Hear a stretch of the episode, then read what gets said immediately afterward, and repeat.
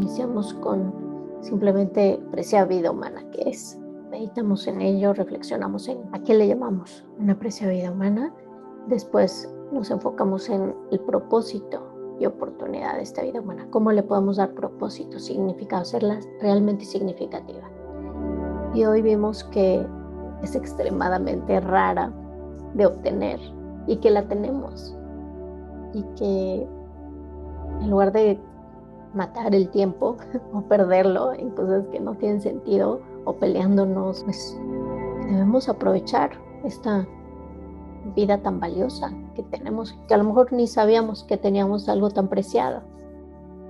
Entonces este es el objetivo de esta meditación, darnos cuenta de que es rarísimo, que basta voltear alrededor y darnos cuenta que la mayoría de la gente está pues confundida, solo persiguiendo las cosas de esta vida que cree que le van a traer felicidad, pero nadie se está preparando para el morir, nadie está preparándose para el futuro, nadie está cultivando las causas de la felicidad genuina.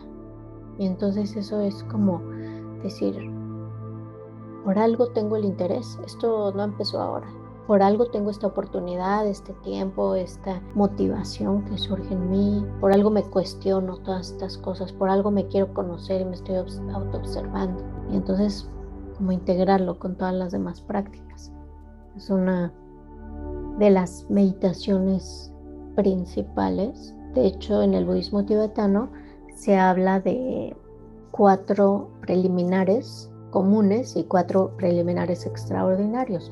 Los cuatro preliminares ordinarios o comunes se les llama así porque se practican en todas las tradiciones, son como muy conocidos y abiertos y si no los practicas no hay camino. Y estos cuatro también se les llaman los cuatro pensamientos que orientan a la mente a la liberación o los cuatro factores que cambian a la mente. El primero es reflexionar lo preciado de la vida humana. Y una vez que la valoras, ya estás dando el primer paso en ese camino de autodescubrimiento y de transformación personal. Después viene el reflexionar y meditar en la impermanencia, saber que nos vamos a morir, que todo es impermanente, hacernos conscientes para aprovechar esa vida humana. Y Después reflexionar en el karma, en esta ley de causa y efecto y cómo sembrar las semillas para la felicidad. Y por último, reflexionar en cómo todo fenómeno condicionado es sufrimiento y los seres están viviendo en esa confusión, en esa insatisfacción y sufrimiento pues porque desconocemos cómo dejar de sufrir y cómo cultivar las causas de la felicidad. Entonces, el reflexionar una y otra vez en esto nos da mucho entendimiento, mucha sabiduría y mucha orientación de hacia dónde tenemos que ir. Es muy importante entonces meditar todos los días en esto. El Dalai Lama tiene una hermosa frase que dice, hoy tengo una preciada vida humana, la voy a aprovechar, no me voy a enojar, voy a tratar de ser de beneficio, voy a tratar de transformar mis hábitos. Bueno, es un verso muy bonito, ¿no? Es como un poema, se los voy a mandar. Pero es importante como reflexionar de una u otra manera con una pequeña meditación como esta, haciendo una, una plegaria, una aspiración o leyendo algún texto que te inspire a reconectar y decir, tengo una preciada vida humana hoy, no la voy a desperdiciar en, en tonterías, peleándome o discutiendo con el vecino por cosas que son impermanentes. La voy a aprovechar de la mejor manera. Y bueno, el, simplemente el hecho de que hicimos lo posible por reunirnos y aquí estar y meditar juntos, es un indicio de que hoy pusimos ese granito de arena y la aprovechamos. Entonces, mil, mil gracias. ¿Tienen algún comentario, alguna pregunta? Me encantó el, el símil de la tortuga. Ayudan a reflexionar en el sentido de urgencia. Cierta vez, mientras Buda impartía una enseñanza, le dijo a sus discípulos, Imaginad que hay un inmenso y profundo océano tan grande como este mundo, sobre el que flota una argolla de oro, y que en el fondo vive una tortuga ciega que sube a la superficie una vez cada cien mil años. ¿Cuántas posibilidades habría de que introdujera la cabeza dentro de la argolla? Así de difícil es tener una apreciada vida humana. Imaginamos esta tortuga que sale y justo entra en este aro, salvavidas, anillo, como le quieras llamar, entra en su cabeza. Ahora, se dice que muchos seres, de hecho, llegan a tener esa oportunidad. Es raro y es muy difícil, es como uno en cada 100 años el chance de que salgas, es algo muy, muy raro. Sin embargo, hay incluso seres que salen, toman las enseñanzas, entran en contacto con algún grupo de meditación, se encuentran libros, empiezan a lo mejor el camino, empiezan a cuestionarse y después lo dejan, se dejan atrapar en la vida. Y entonces es como que la tortuga salió, pero no reconoció lo valioso de ese anillo salvavidas y se volvió a meter.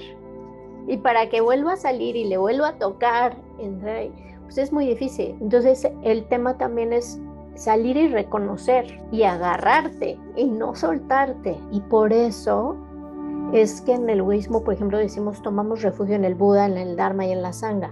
O sea, nos agarramos de nuestra comunidad, de gente que nos ayuda en ese camino, que nos recuerda, de libros, de cursos, de maestros, maestras, lo que sea que nos recuerde que empezamos ese camino. Porque a veces empezamos a meditar, vamos a un retiro, no la pasamos muy bien, no tenemos alguna experiencia interesante, significativa, pero después lo dejamos, dejamos de practicar, dejamos de estudiar, dejamos de reunirnos con nuestros amigos que son valiosos y que nos ayudan en el camino. Y entonces nuestra mente se vuelve a confundir, se vuelve a atrapar en esa búsqueda de intereses mundanos, creyendo que la felicidad está ya en tantas cosas que se nos ofrece en el mundo ahora con mercadotecnia. Aquí está la felicidad, cómprate esto, cómprate aquello, vive esta experiencia, vive aquello. Necesitas una pareja, necesitas un carro, necesitas tantas cosas y aquí estamos para vendértelas. Y entonces te atrapas, te pierdes y te recuerdas, ah, yo en mi juventud alguna vez practiqué la meditación o fui a un retiro, fui a un ashram, cuánta gente no fue a la India a buscar, pero ya eso es una historia, es un sueño, es algo que ya pasó y que no están manteniendo esa conexión. Y en otras tradiciones espirituales igual, no mantienen esa búsqueda, ese camino, esa práctica de transformación. Entonces ahí es donde tenemos que agarrarnos y decir, ya lo encontré, no lo suelto. ¿Sí? Aunque la experiencia cambie, y a lo mejor no tienes ya esas experiencias tan magníficas como al principio, que estás descubriendo todo, o que vas a un retiro, o que te sientas a meditar y tu mente se aquieta y dices, wow, como dice Minjo Rinpoche, the best wow is no wow.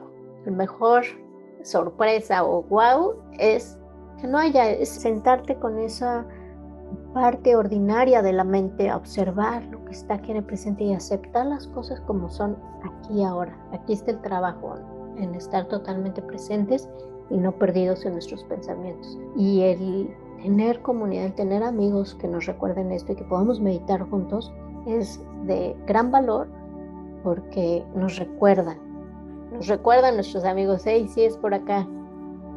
Entonces, qué bueno que nos podamos reunir a meditar juntos. Gracias.